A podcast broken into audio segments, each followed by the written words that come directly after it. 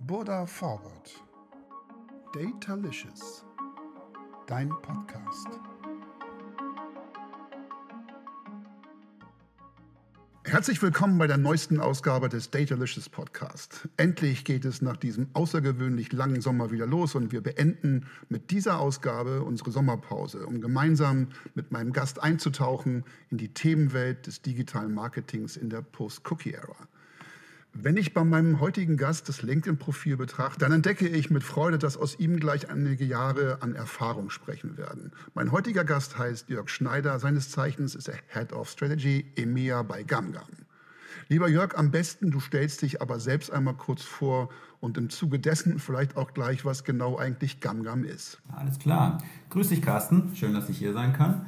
Äh, auch wenn es nur virtuell ist. Wir sind ja ein paar Kilometer voneinander entfernt, aber das sind wir ja dank Corona schon gewohnt, dass man sich so jetzt äh, unterhält. Ähm, aber toll, dass ich diese Gelegenheit bekomme, hier mit dir in deinem Podcast zu sprechen. Äh, Finde ich sehr spannend. So, ähm, dann will ich mich kurz nochmal vorstellen. Ne, Jörg Schneider, hast du schon ganz richtig gesagt, ich bin bei GamGam, Head of Strategy. Und äh, ja, ich bin seit etwa 20 Jahren in der Industrie. Ich habe äh, bei Lycos angefangen. Ich weiß nicht, ob das noch jemandem etwas sagt. Damals äh, das mit dem Hund, werde ich öfter mal gefragt. Und sage ich, ja, das mit dem Hund. Ähm, also damals, wo man noch ganz klassisch Umfeldplanung gemacht hat und wo es die fünf großen Portale gab und sonst nicht viel, also noch vor Google. Ähm, seitdem hat es natürlich jede Menge ähm, getan. Und äh, ja, sowas wie, wie es GamGam heutzutage gibt, hätte es damals nicht gegeben, aber der, der Need am Markt für Intermediäre, und GamGam ist ein Intermediär, was bedeutet, man steht so in dem in der Media Supply Chain zwischen dem Einkäufer und dem Verkäufer, also zwischen Publisher und Agentur bzw. Werbekunden.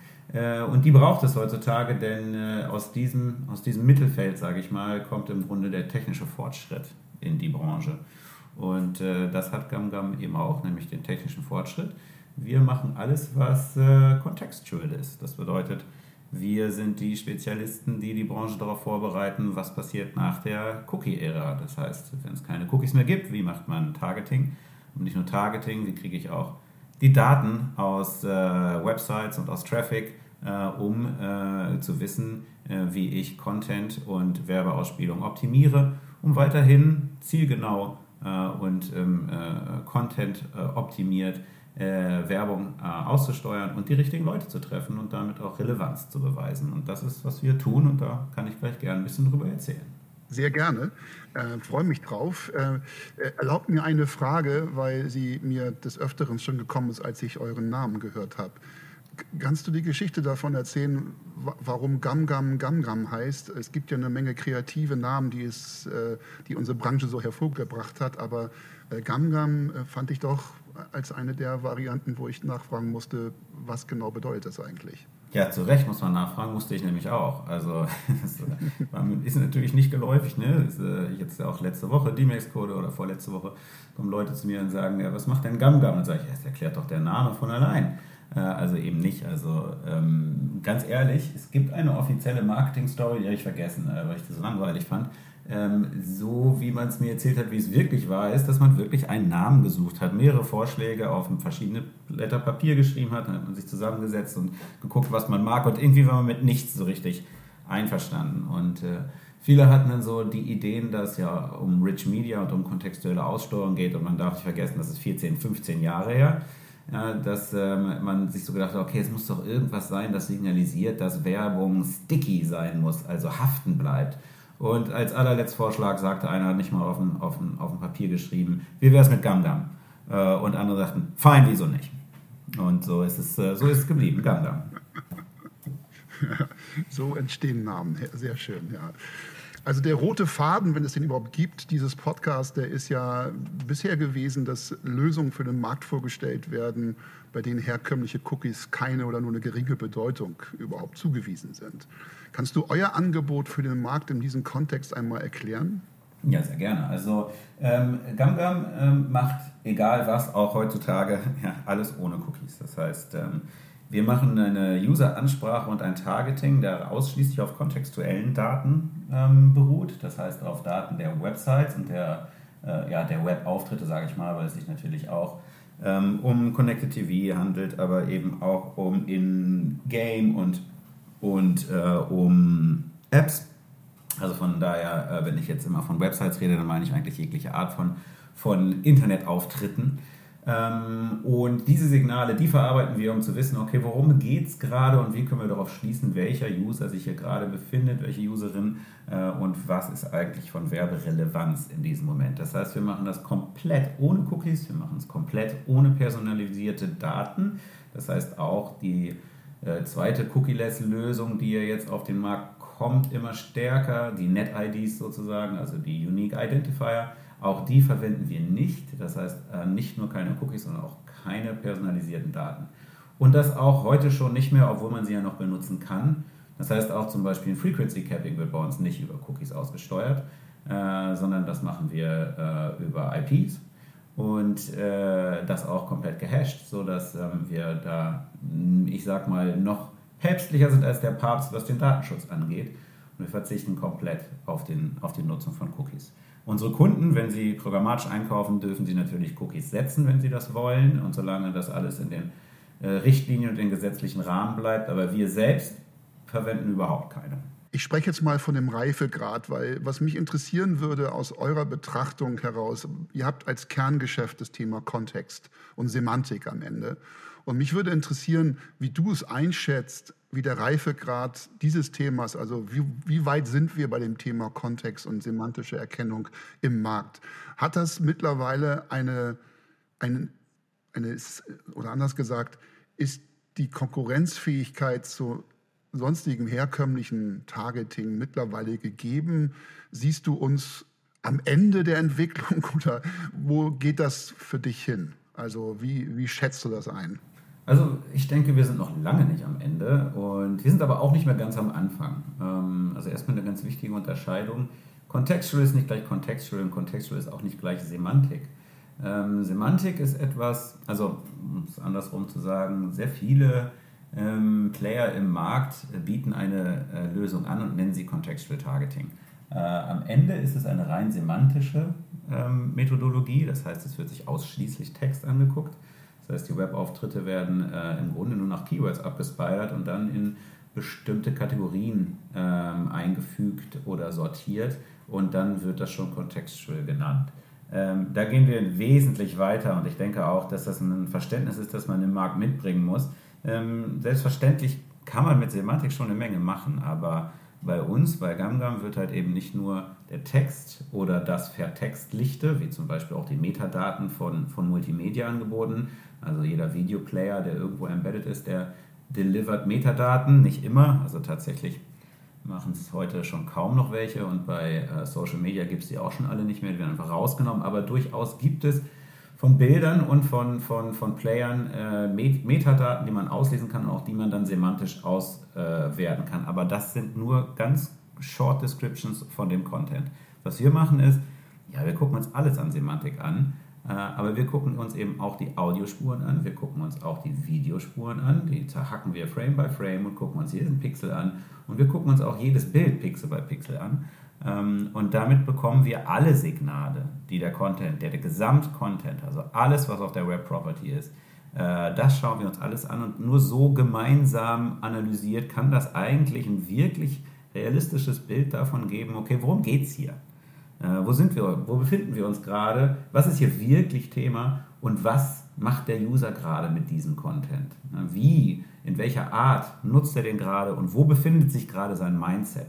Da reicht es einfach nicht nur auf Texte und Keywords zu gucken, sondern da müssen wir schon viel weiter denken. Und ich denke, das hat die Branche noch nicht verstanden und auch noch nicht, wofür das gut ist. Also da sind wir dabei, sehr viel Evangelism nennt sich das, glaube ich, und Education, ähm, das äh, äh, in den Markt heranzutreiben.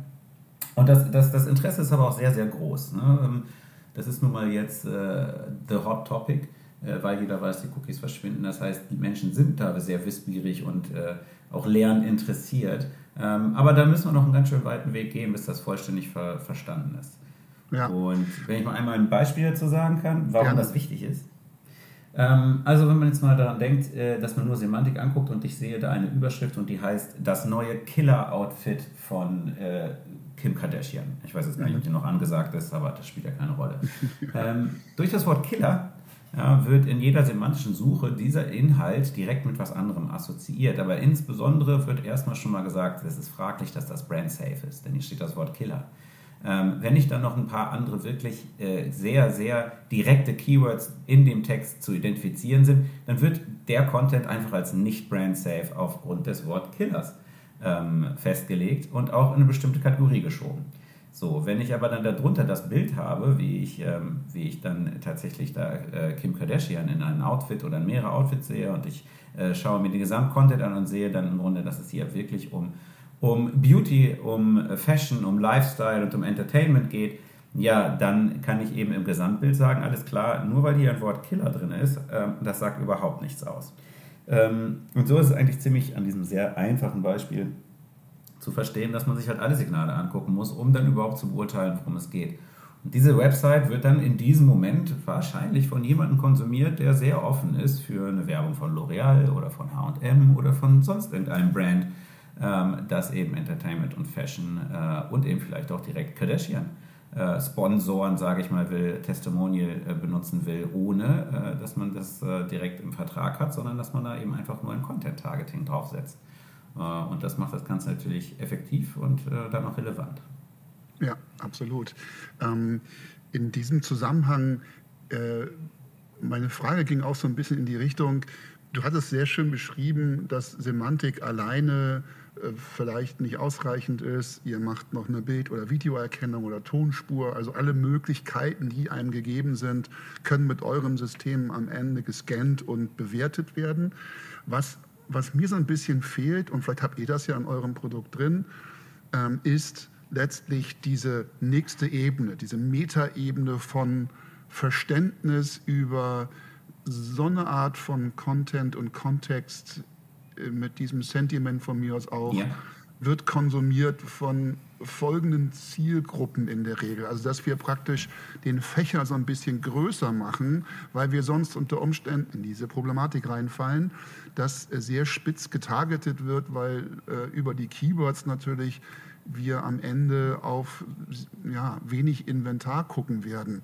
Ja. Das ist natürlich ein Problem. Und das heißt, diese, diese Metaebene zu schaffen über Inhalte, die so konsumiert und mit diesem Inhalt konsumiert werden, treffen auf Zielgruppen zu, die sich auch für sowas interessieren oder die praktisch Hausbesitzer sind oder die, keine Ahnung, ein neues Auto suchen. Also so ein bisschen generischer, aber damit auch fürs Targeting ein bisschen breiter.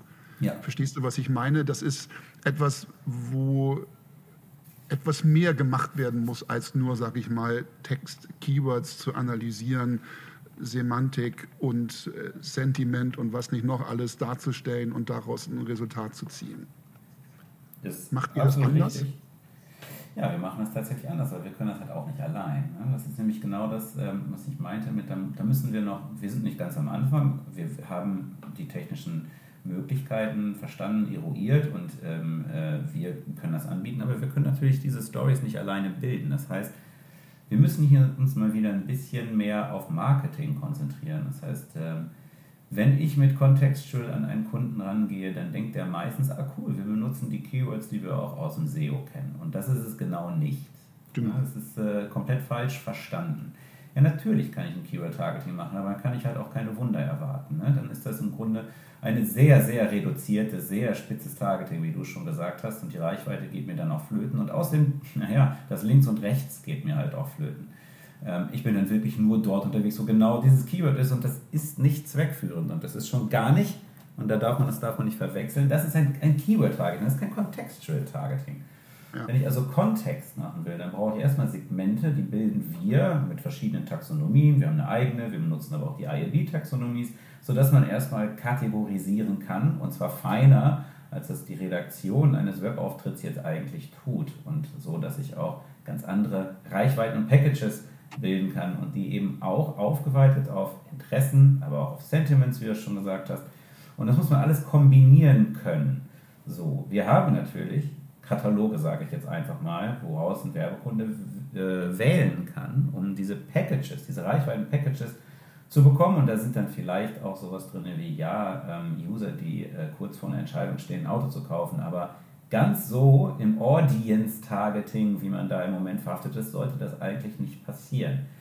Und wenn man dann ein vernünftiges Contextual Targeting aufbauen will, dann ist das im Grunde so, wie man auch richtigerweise hätte im Audience Targeting walten und schalten sollen. Man muss sich erstmal hinsetzen und sagen, wer ist denn hier die Zielgruppe? Was ist denn eigentlich die, was ist da eigentlich die Message? Was ist eigentlich der Content, den ich dem User anbiete, meinem potenziellen Kunden, damit der Kunde von mir wird? Was ist es eigentlich, worauf ich hinaus will? Was ist das Angebot? welches Produkt habe ich, aber viel wichtiger, welche Story habe ich kreiert, um meine Marke zu inszenieren. Und wenn ich das alles weiß, also ein vernünftiges Briefing von meinem Kunden bekomme, dann kann ich anfangen, eine kontextuelle Strategie zu erstellen. Und die geht halt weit über Keywords hinaus. Und äh, ja, da müssen wir mal wieder anfangen, ein bisschen Marketing zu sprechen, um da vernünftig eine Planung zu machen. Und ja. äh, das gibt es natürlich. Ähm, nur, wie gesagt, da sind wir noch nicht so weit. Die Kunden müssen das auch erst lernen. Andere Länder wie in den USA zum Beispiel sind natürlich wesentlich weiter. Da ähm, wissen wir viel besser, was die Kunden wollen und äh, sie wissen schon viel besser, was, was sie selber wissen vor allem besser, was sie wollen. Und das ist, das ist recht wichtig. Mhm. Ähm, in diesem Zusammenhang, euer System, du hast das vorhin angerissen, aber ich bin nicht ob du es genau erklärt hast. Ihr seid ja als Anbieter, ähm, doch, du hast es ein bisschen erklärt, du hast gesagt, du bist ein Mittler, du bist praktisch zwischen äh, Kunde und äh, Plattform oder, ja. oder, Publisher wahrscheinlich. Ne? Ähm, bedeutet, wenn man eure Produkte oder euer Targeting verwenden möchte, läuft das über euch letztlich, richtig? Oder ja, nicht zwingend. Ne? Also, nicht zwingend, okay. Wir können als Publisher euch einsetzen und auch äh, GAM-GAM Contextual Targeting anbieten. Genau, unsere, unsere Contextual Technology heißt Verity. Ist auch ein eingetragenes äh, äh, Marken, also ein Trademark. Ähm, und das könnt ihr als Publisher, könnt ihr das lizenzieren. Und dann könnt ihr ähm, dieses benutzen, um auf der einen Seite Packages für Advertiser anzubieten, so wie wir das auch machen, dann eben auf eurem, auf, auf euren Umfeldern, beziehungsweise auf eurer Reichweite. Ähm, aber es gibt auch noch was, was ich in den letzten Jahren ganz viel gelernt habe, ist, Verity kann auch redaktionelle Entscheidungen vereinfachen. Also mhm. ne, ein Verlag, der trifft redaktionelle Entscheidungen und ähm, fängt dann an, eben über das, was gerade in der Welt passiert. Jetzt ihr zum Beispiel, weil ihr einen großen News-Anteil ja auch habt, ähm, da geht es halt darum, okay, was ist jetzt gerade eigentlich aktuell und dann wird, dann wird Content produziert. Eine Content-Strategie ist immer ein bisschen nachgelagert von dem, was gerade Aktualität besitzt. Und das ist auch total verständlich. Jetzt ist es ja so, dass wenn ich jetzt auf einen Titel gehe, ähm, dass die Zeiten des Prints ja vorbei sind. Das spricht, der ganze Content ist ja noch da. Er geht ja nicht weg. Wenn das jetzt eine Zeitung wäre, dann wäre die wahrscheinlich 3,50 Meter dick. Ja? Ähm, das, äh, aber jetzt, das muss man sich halt schon vorstellen, das ist ja alles noch da und das soll ja auch alles noch konsumiert werden. Dieser Content soll ja noch an die User, für die hat ja durchaus noch Relevanz. Ja? Also wenn es zum Beispiel, keine Ahnung, um bestimmte Methodologien geht oder um historische Ereignisse oder sonst irgendwas, ja. dann ist die Aktualität ja durchaus immer gegeben. Ja. Und wenn ich mit meiner Contextual Engine Verity diesen ganzen Content auf eine andere Art und Weise untersuche, als dass ich das in meinem Content Management System kategorisiert habe, ja, dann weiß ich viel besser, was habe ich denn eigentlich? Ich will nicht wissen, wie viele Tausende von Artikeln in Äther schweben und niemand weiß es wirklich, wie mache ich daraus eigentlich, bereite ich wiederum ein Produkt raus und das nicht nur für einen Werbekunden oder für Reichweite, sondern natürlich auch für eure User. Ja? Also was sollte ich eigentlich wieder anbieten? Also welcher welcher Artikel liegt bei mir vielleicht schon seit drei Jahren und ich sollte ihn jetzt als Recommendation von diesem und jenem Artikel, der gerade total aktuell ist und gerade erst neu geschrieben wurde, um den User bei mir zu behalten und ihm Mehrwert zu geben. Das heißt, auch für diese Entscheidung ist Verity total wichtig. Und wir lernen immer mehr und immer mehr, dass Contextual überall sein wird und nicht nur in der Werbung und nicht nur in der Website-Vermarktung. Ähm, weil Contextual erstens funktioniert, aber zweitens, weil es halt wirklich respektvoll mit Userdaten umgeht. Ähm, und, und das ist das, was wir in der Zukunft brauchen. Wir brauchen Modelle, die die, die Privatsphäre und den Datenschutz ähm, äh, respektiert. Ja. Ähm, vielleicht eine Frage noch in die Richtung der Buchbarkeit von solchen Segmenten und Signalen bist du bei euch im Thema auch, was das Thema Programmatik angeht ja. und äh, Möglichkeiten, die da drin stecken? Wie siehst du den aktuellen Stand, kontextuelle Informationen und Signale in der Programmatik als ehrlicherweise zukünftig die Kernentscheidung für ein programmatisches Gebot umzustellen. Wie siehst du das? Ja, definitiv ein Muss. Ne? Also ähm, ohne Programmatic läuft überhaupt nichts mehr auf der Welt. Ähm, und da ist es im Moment so, alles, was wir managen, können wir auch programmatisch anbieten. Ne? Dann auf unserer SSP. Aber wir wollen natürlich weitergehen. Wir wollen, dass Verity als Contextual Solution auch als Standalone ähm, anwendbar ist. Ähm, also wollen wir nicht nur, dass bei uns an der Plattform, an den SSP, ein Kunde äh, Contextual Targeting benutzen kann und mit seiner DSP fernsteuern kann und seine Kampagne, wie er es auch mit Audience Targeting äh, macht, selbst aufsetzt, sondern wir wollen natürlich auch, dass wenn es nicht über unsere SSP ist, äh, zum Beispiel durch eine Integration bei Sander, in der wir, die in den USA schon live ist, er kann jede DSP, jedes Segment benutzen von, ähm, von unserer Plattform, um Contextual Targeting zu betreiben. Aber, und hier ist ein Aber, das müssen natürlich erstmal Angebote sein, die skalierbar sind. Das bedeutet, dass das eine Taxonomie ist und eine ILB-Kategorisierung und Keywords, die, naja, standardisiert sind. Das ist super hilfreich, wenn ich als Käufer weiß, was ich will. Wenn ich das nicht weiß, sollte ich vielleicht erstmal anfangen, ein paar Kampagnen im, ich sag mal, im IO, im Oldschool, im äh, Managed Service zu machen, um daran zu lernen, bevor ich anfange, programmatisch meine Kampagnen aufzusetzen und selber zu managen. Aber technisch ist die Infrastruktur äh, komplett dafür vorhanden. Und das ist auch super wichtig, ähm, weil äh, nur weil es keine Cookies mehr gibt und sich das Targeting etwas verändern muss, wird ja nicht die gesamte programmatische Infrastruktur auf einmal in Frage gestellt. Die muss man schon bedienen können. Ja, absolut. Ähm, du bist ja Head of Strategy und äh, damit müsstest du ganz nah an der Produktentwicklung bei euch sein. Und äh, ich würde dich gerne mal bitten, vielleicht kannst du es ja tun, ob du so ein bisschen die Tür der Entwicklungsabteilung ein Spalt weit aufmachen kannst und mal reinguckst und sagst, was passiert bei euch gerade? Woran seid ihr? Was wird das neue Produktfeature sein von euren bisher schon sehr innovativen Lösungen? Also zunächst einmal ist für uns super wichtig, dass wir auch in Europa alles das umsetzen können, was wir in den USA umsetzen. Da spricht zum Beispiel Connected TV ähm, oder Ingame. Ähm, wir haben Partnerschaften in den USA und die rollen wir jetzt auch in Europa auf, dass wir kontextuelle Signale eben nicht nur aus Video ziehen können, sondern auch ähm, jetzt im Connected TV aus dem Stream. Also ne, klar, auch Bewegtbild, aber eben entweder im Insertion also bei dem Content Owner und Produzenten integriert oder auf den Plattformen, ob das jetzt Netflix ist oder ähnliches, um dort eben die Signale auch äh, verarbeiten zu können und diese Analysen und die Datenpakete dann für Werbetreibende zur Verfügung zu stellen. Das gleiche ist im Ingame. Wir haben eine Partnerschaft mit Frameplay, das ist ein, großes Network für, für sogenannten äh, äh, Intrinsic äh, In-Game Advertising. Das heißt, mhm. hier geht es nicht um Casual Games und sowas oder Browser Games, wo dann irgendwelche Layer drin sind, sondern es geht ja tatsächlich um Werbeplätze, die innerhalb eines Spiels äh, angeboten werden, aber die nicht vorher ähm, im Grunde gebucht werden müssen, also als das Spiel noch programmiert wird, also so ein Sponsorship, sondern die man tatsächlich in Realtime ansteuern kann. Ziemlich komplexe Sache. Und das ist für uns im Moment ganz spannend, in diese neuen Bereiche reinzugehen. Das ist ein bisschen spannender, als einzelne Features zu releasen. Features entwickelt man on the go. Das kriegt man immer mit durch die Requirements des Werbekunden. Wenn man sagt, ja, noch toller wäre es, wenn man das noch machen könnte oder dieses Feature noch hätte, dann bauen wir das.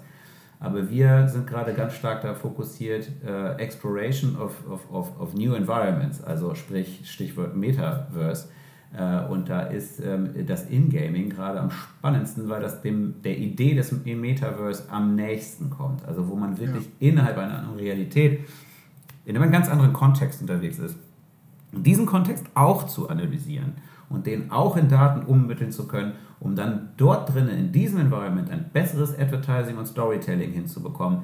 Das ist etwas, wo wir gerade ganz stark dran arbeiten. Und das macht doch ziemlich Bock. Aber das wird schon noch ein bisschen dauern. Ja. Ja, wahrscheinlich. Ich glaube auch, dass das Metaverse noch ein wenig auf sich warten lassen wird.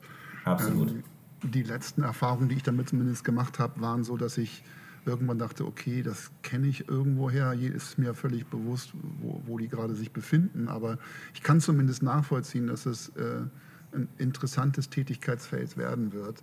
Und gerade auch für euch, ähm, vielleicht sogar auch, ähm, da kam ich gerade drauf, äh, wenn man das Verhalten der Nutzer die dort im Metaverse sind, äh, auch mit als, ähm, als welche, welche Art von, von Nutzer bewegen sich in diesem Umfeld? Äh, was tun die dort? Äh, was für eine Art Unterhaltung konsumieren sie eigentlich? Ist ja auch so eine Art Umgebungsparameter, der ja. natürlich auch die Offenheit für jegliche Art von Werbung noch darstellen könnte. Also ist man in so einer Art Idle-Modus und vertreibt sich die Zeit oder ist man unter Umständen in einem ganz anderen Modus unterwegs und deswegen gar nicht so richtig aufnahmefähig. Da ergeben sich ja in, einem, in einer digitalen Welt doch so eine oder andere Möglichkeit, die man heute in der realen eigentlich nicht wirklich hat. Also da kann bestimmt spannende Tätigkeitsfelder, die ihr da haben könnt.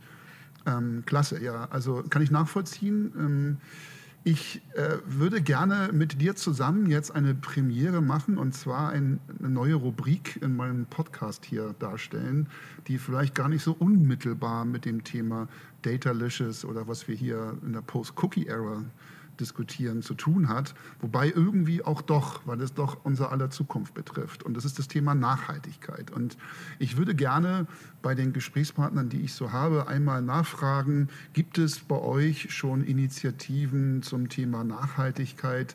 Ich kann da gerne auch aus dem eigenen Nähkästchen plaudern. Wir haben bei uns ein dediziertes Team jetzt aufgestellt, die sich mit diesem Thema äh, beschäftigen, wo Ideen, ganz tolle Ideen schon gekommen sind, was wir selber tun können als Unternehmen. Und natürlich muss man auch darauf gucken, was wir tun können in dem Umfeld, in dem wir uns bewegen, also in dem Ökosystem äh, Technology auf der einen Seite. Und da seid ihr ja Teil von in der Kette und bei vielen Kunden mitverwendet. Und ich habe hier mal so ein paar Zahlen rausgesucht. Und zwar habe ich mich da bedient bei einer Präsentation von Brian O'Kelly. Das ist ja seines Zeichens kein Unbekannter. Der hat äh, damals ja auch AppNexus, nicht nur AppNexus, sondern auch AppNexus gegründet. Heute Sender. Und der ist bei einer Company jetzt, die er gegründet hat, die heißt äh, Scope 3. Äh, genau. Und der hat einen Slide gezeigt, bei dem 335 Millionen Ad-Impressions ungefähr 329 Tonnen CO2 ausstoßen. Und das wären etwa so viel, als würden 2000 Menschen von Chicago nach New York fliegen. Und äh, mit so Bildern kann man sich vielleicht am besten klar machen, dass wir natürlich mit unserem Ökosystem, was wir hier bedienen, ähm, einen Teil dazu beitragen, was an CO2-Ausstoß da ist. Die Frage, die ich mir natürlich stelle, ist, was tut denn GamGam für das Thema CO2-Fußabdruck, um diesen zu reduzieren? Macht ihr da schon was? Habt ihr da Ideen oder ist das etwas, was bei euch auf jeden Fall in den Köpfen ist?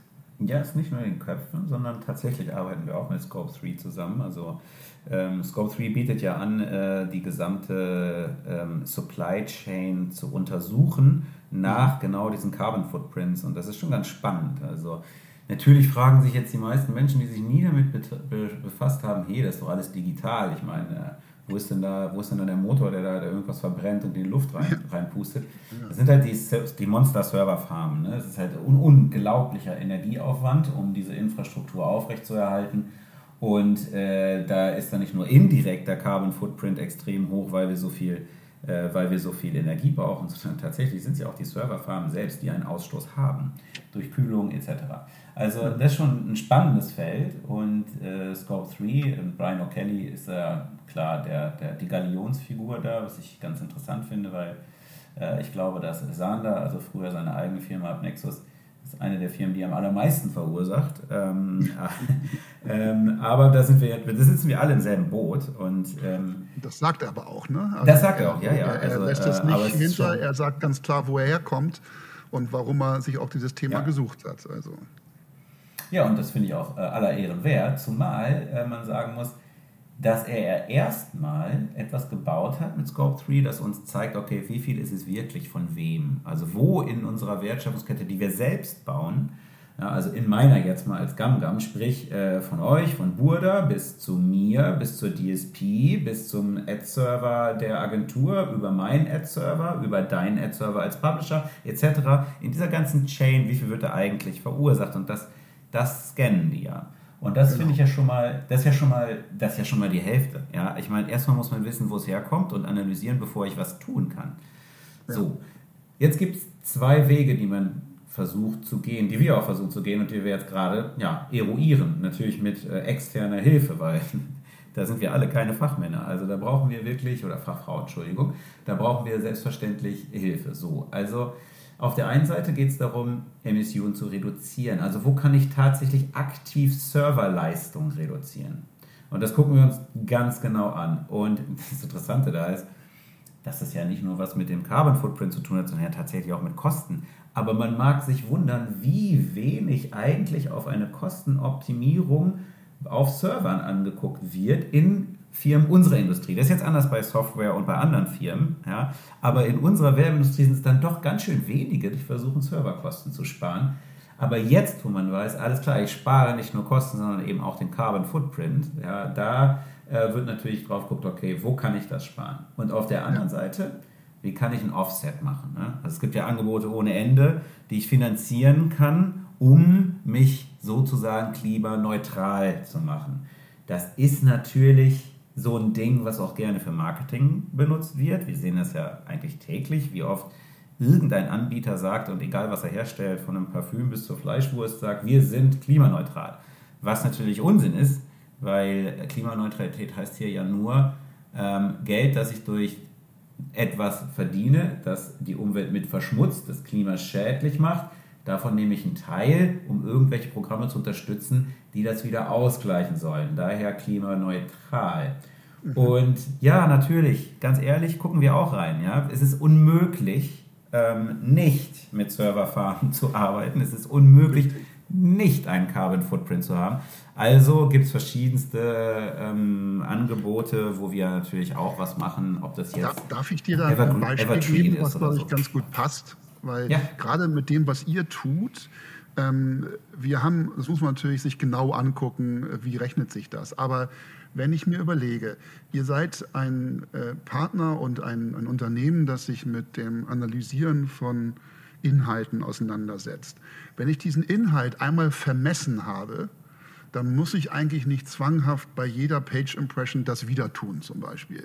Also der Request in eure Richtung, der könnte eigentlich äh, effizient gestaltet einmal geschehen, dann generiert ihr Wahrscheinlich wird es ja bei euch auch so laufen. Über einen Crawler holt ihr euch die Informationen auf der Seite, dann wird das analysiert, dann wird in eurer Datenbank irgendwo für diese URL die Informationen metamäßig hinterlegt und man kann dann beim nächsten Request diese Informationen wieder abrufen und hat die dann vorrätig. Also man kann euer System, wenn man das als Publisher einsetzt, natürlich so einsetzen, dass man JavaScript hat und haut das auf jede Seite und gut ist. Ja, dann wird jedes Mal der Request theoretisch gesetzt und der, die Anforderung kommt. Oder man versucht praktisch diese Anzahl von Requests dann zu reduzieren, indem man das einmal tut. Und wenn man intelligent genuges System hat und bei Veränderung der Seite vielleicht nochmal, wenn es dann notwendig ist. Äh, mal Hand aufs Herz, ein Artikel, der geschrieben ist, der ist irgendwie geschrieben. Wenn es jetzt sich nicht um Ticker handelt oder irgend sowas, dann kommt da jetzt nicht alle fünf Sekunden neuer Inhalt rein. Also man könnte allein schon überlegen, wo setzt man eure Technologie in einer hohen Frequenz ein und wo unter Umständen nur einmal oder nochmal wiederholen, so ungefähr. Verstehst du, was ich meine? Absolut. Das kann man unter Umständen zum Beispiel so denken. Muss man heute nicht, aber kann man ja. natürlich. Ne? Nee, nee, ist sogar so. Also ähm, äh, Respekt, das ist ähm, schon gut nachgedacht, also als würdest du bei uns sitzen im Produktteam, weil ähm, genau das tun wir. Ne? Gucken wir genau, okay, wo, wo kann man das vermeiden? Wo kann man vermeiden, dass mit einem Bit-Request direkt auch wieder ein Analyse-Request kommt? Und da gibt es tatsächlich genau diese Möglichkeiten, insbesondere wo es um, um redaktionelle Titel geht. Da weiß man, da, der Content ändert sich nicht. Ja? Ähm, das heißt, auf dieser Sub-URL wird sich der Content nicht mal in fünf Jahren ändern. Aber schwieriger wird es da, wo ich Live-Inhalte mit reinbringe. Zum Beispiel, genau. Sobald ein Videoplayer mit drin ist. Ein Videoplayer hat immer multiple Videos dahinter. Wenn ich also den Gesamtkontext mir angucken will, dann muss ich das respektieren. Aber auch hier gibt es Möglichkeiten. Zum Beispiel, das haben wir gerade jetzt in einem Test mit einem großen deutschen Broadcaster. Ähm, da gucken wir uns, also jede, jede Website hat seine, seine Domain und jedes, jeder Videoplayer, der da drin ist, der dann äh, einen Video callt, da gibt es eine Video-URL. Und diese Video-URL, die werden wir bei jedem Request analysieren, also um das Video tatsächlich zu, zu analysieren. Mhm. Die Domain-URL aber nicht weil die ja. ändert sich nicht. Das heißt, damit sparen wir schon mal die Hälfte.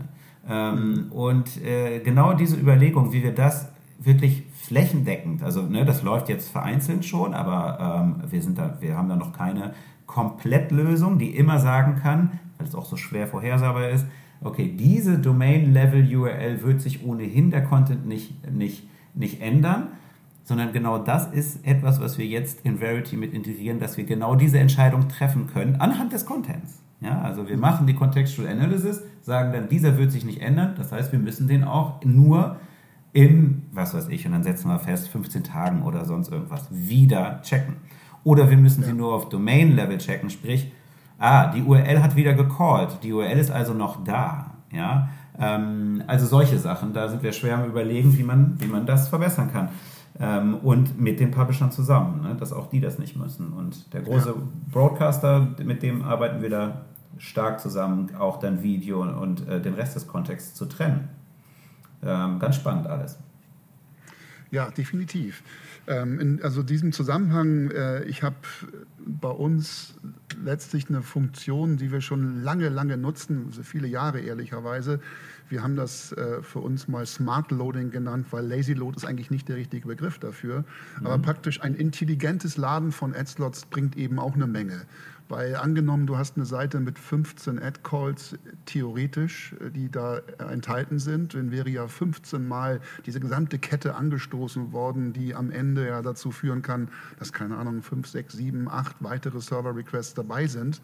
Und das machen wir zum Beispiel gar nicht mehr, sondern unser Skript guckt letztlich, wo ist der Nutzer gerade, ist der, äh, ist der Werbeslot im sichtbaren Bereich, wenn ja, wird er geladen, wenn nein, wartet er so lange, bis der Nutzer in diesen Bereich reinkommt? Und erst dann wird der Werbeslot geladen. Auch sowas bringt zum Beispiel schon mal immens was und wo man eben dann nicht sagen kann, man crawlt die Seite, du siehst jetzt, da sind 18 Mal die Option, Werbung zu zeigen, aber wenn letztlich die Intelligenz dahinter nur erlaubt, Intelligenz nenne ich das jetzt mal trotzdem, aber ist jetzt nicht so intelligent, aber ich nenne es mal so, die Erlaubtheit, äh, die steuert, dass diese Slots nur geladen werden, wenn auch wirklich die Chance der Sichtbarkeit gegeben ist, hilft auch das schon. Ne? Also man kann an so vielen Stellen wirklich überlegen, was man da nicht nur aus Effizienz, sondern in dem Fall auch als in Form von Nachhaltigkeit an Energie sparen kann, wenn man nicht diesen genannten diese gesamte Kette von Prozessen jedes Mal anstößt bei jeglicher Art von Call, der da vorhanden ist. Potenziell bringt auch was für alle anderen Parameter, Sichtbarkeitswerte und so weiter und so fort. Also ja. man kann schon was machen. Wir können was verändern und äh, ich finde die Diskussion sehr gut und ich finde auch das, was du gesagt hast, äh, sehr passend. Ähm, ich würde Folgendes vorschlagen. Die Zeit ist vorangeschritten. Es hat mir bisher ultra Spaß gemacht. Ich würde nämlich gerne meine Zeitmaschine anstoßen und äh, du kannst schon mal Platz nehmen und würde mal auf vier Jahre stellen und schieße dich praktisch in die Zukunft und bitte dich einmal dich umzusehen, was du so siehst. Das kann natürlich GamGam betreffen, das kann das Thema Kontext betreffen, es könnte auch das Thema äh, Consent betreffen. Wo, wo, wo befinden wir uns beim Thema Targeting? Gibt es das so überhaupt noch? Ähm, wie groß werden Identifier? Also ähm, vier Jahre klingt irgendwie gar nicht so viel, aber ist doch, wenn man sich mal anguckt, was allein in diesem letzten Jahr passiert ist oder in der Zeit, wo ich Sommerpause hier gemacht habe, ist doch eine Menge, was da passieren kann. Hast du Lust, dich da mal kurz reinzusetzen? Tut auch nicht weh. Okay, ja, ich kann es gerne versuchen. Ähm, ja, vier Jahre. Hm, vier Jahre sind auf der einen Seite immer ultra schnell vorbei und so viel denkt man hat sich gar nicht getan. Und auf der anderen Seite sind es dann doch manchmal Nuancen, die es komplett verändert haben und manchmal große Sachen. Also wenn ich jetzt mal überlege, vier Jahre zurück, 2018, das war das Jahr von GDPR. Ne? Das hat die mhm. Programmatic Landscape ganz schön umgeschmissen. Und äh, ja ähm, ja, das ist gerade vier Jahre her. Und mittlerweile, vier Jahre später, haben wir eigentlich ganz gut gelernt, damit umzugehen. Ne? Also wir sind, wir sind echt weit gekommen äh, mit dem Aufräumen unserer Datenübertragung in der Supply Chain. Ähm, ob das jetzt AdsTXT ist oder was weiß ich, die Consent Management Plattform, äh, das ist schon, schon eine ganze Menge. Ähm, was haben wir nicht geschafft und was ich denke, was in den nächsten vier Jahren sich in diesem Kontext bewegen wird, das ist ganz sicher, das ist ganz sicher die Art und Weise, wie wir Consent einsammeln. Äh, wenn wir heute die Disclaimer uns angucken auf jeder Web-Property, wo wir ankommen, egal welches Gerät wir benutzen, und dann werden wir gefragt, willst du die Cookies erlauben? Und dann äh, gibt es da ähm, Ja, äh, spezielle Auswahl, nein. Äh, spezielle Auswahl gucke ich mir rein, da sind 500 Namen drin, die nicht mal ein Vollprofi in der Branche völlig erfassen kann. Also das ist lächerlich. So können wir, so können wir kein Consent erwarten. Das geht einfach nicht. Andererseits auch die Frage, müssen wir es denn noch? Weil Cookies wird es in der Form in vier Jahren ganz sicher nicht mehr geben. Also was wird es stattdessen geben? Welche, welche, welche Daten, welche personalisierten Daten brauchen wir eigentlich vom User? Und da sage ich Folgendes. Wir brauchen gar keine. Um gute Werbung zu machen, brauchen wir die nicht für andere Angebote, ja, ob das jetzt ein, direkte Angebote der Web Property sind oder kombinierte Angebote, da mag sein, dass ich das noch brauche. Und dafür wird es die Unique Identifier geben. Ja, da wird die NetID vielleicht oder sich durchsetzen oder andere Konglomerate oder eben tatsächlich einfach die First-Party-Data des jeweiligen Angebots. Und da bin ich fein mit. Ja. Also im direkten Commerce ist das total in Ordnung. Aber für Advertising glaube ich, und ich glaube, wir können das lernen in den nächsten vier Jahren, brauchen wir einfach keine personalisierten Daten mehr. Contextual ist da die totale äh, Möglichkeit, ähm, damit aufzuräumen und die auch einfach nicht mehr zu brauchen. Und dann wird auch GDPR kein so großes Problem mehr für uns sein. Oder die, die Privacy, die wahrscheinlich nicht kommen wird, aber schön wäre es, wenn es wenigstens in Teilen ist, um den Datenschutz nochmal eine richtige Ernsthaftigkeit zu verpassen. Ähm, und ich denke, dass in, dem, in der Richtung wird sich jede Menge tun. Und da rede ich nicht nur von uns, von GamGam, sondern äh, insgesamt äh, von der Medienbranche an sich und auch nicht nur von Advertising, sondern äh, ich denke, dass Contextual Everywhere ist so ein Ding, das sich in den nächsten vier Jahren immer weiter zeigen wird. Und wie gesagt, da geht es hier nicht nur um meine Company, um GamGam. Ich denke, da geht es um die Gesamtindustrie. Ähm, ich denke, wir machen so ein Rück das sieht für manche mal aus wie ein Schritt zurück, weil wir früher auch aus, aus der reinen Umfeldplanung und der Umfeldbewertung von Quality und, und, und Relevanz äh, ausgegangen sind. Äh, und jetzt fühlt es sich so an, als würden wir alle programmatischen Daten, die, wir, die wir benutzt haben, alle Audience-Segmente jetzt in die Tonne treten und wieder einen Schritt zurück machen. Aber so ist das nicht. Ich denke, die Learnings, die wir über die letzten vier, zehn Jahre gemacht haben, werden uns in den nächsten vier Jahren zeigen, wie man noch besser mit Contextual Data umgeht. Und da denke ich, da sind wir in vier Jahren ein ganzes Schritt weiter. Super. Schöner Blick folge ich, finde ich große Klasse.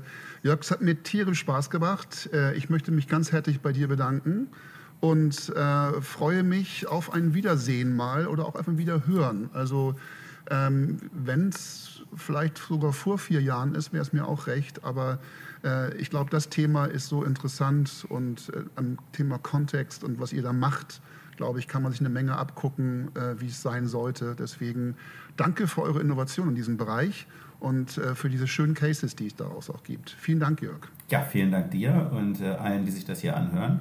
Äh, und ja, jederzeit wieder dafür ähm, für dich da. Hat mir nämlich auch sehr viel Spaß gemacht. Burda Forward. Datalicious. Dein Podcast.